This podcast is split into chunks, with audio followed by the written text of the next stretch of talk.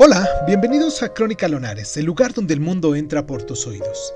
Yo soy Irvingson y en nuestra sección del día de hoy de Cuéntame un libro, vamos a hablar de la educación sentimental, de Gustav Flaubert. Comenzamos.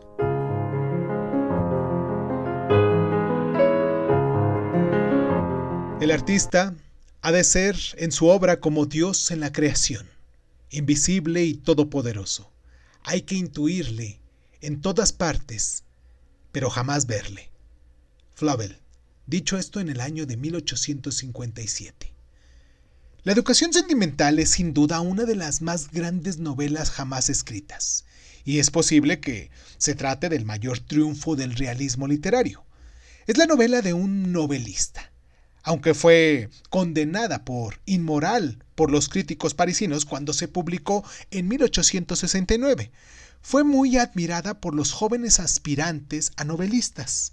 A principios del siglo XX mm, se dice que James Joyce y Elsa Prout la consideraban el listón que debía superarse. Flaubert trabajaba sin cesar, obsesivamente preocupado por la exactitud de cada detalle de la observación social, así como el estilo literario. Era el mítico novelista magistral dedicado más allá de la comprensión.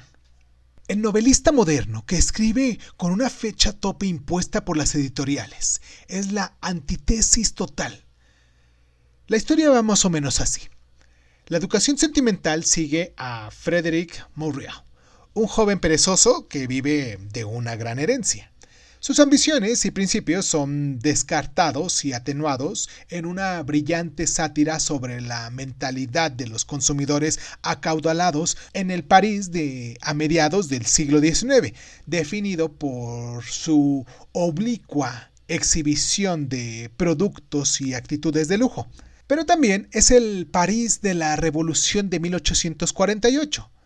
Frederick, en este caso, vaga a través del levantamiento deslumbrado por la muerte en las barricadas, tanto como por, la, por una relación de propietario con una cortesana, escogida para ayudarle a olvidar su verdadera pasión por la mujer de otro hombre.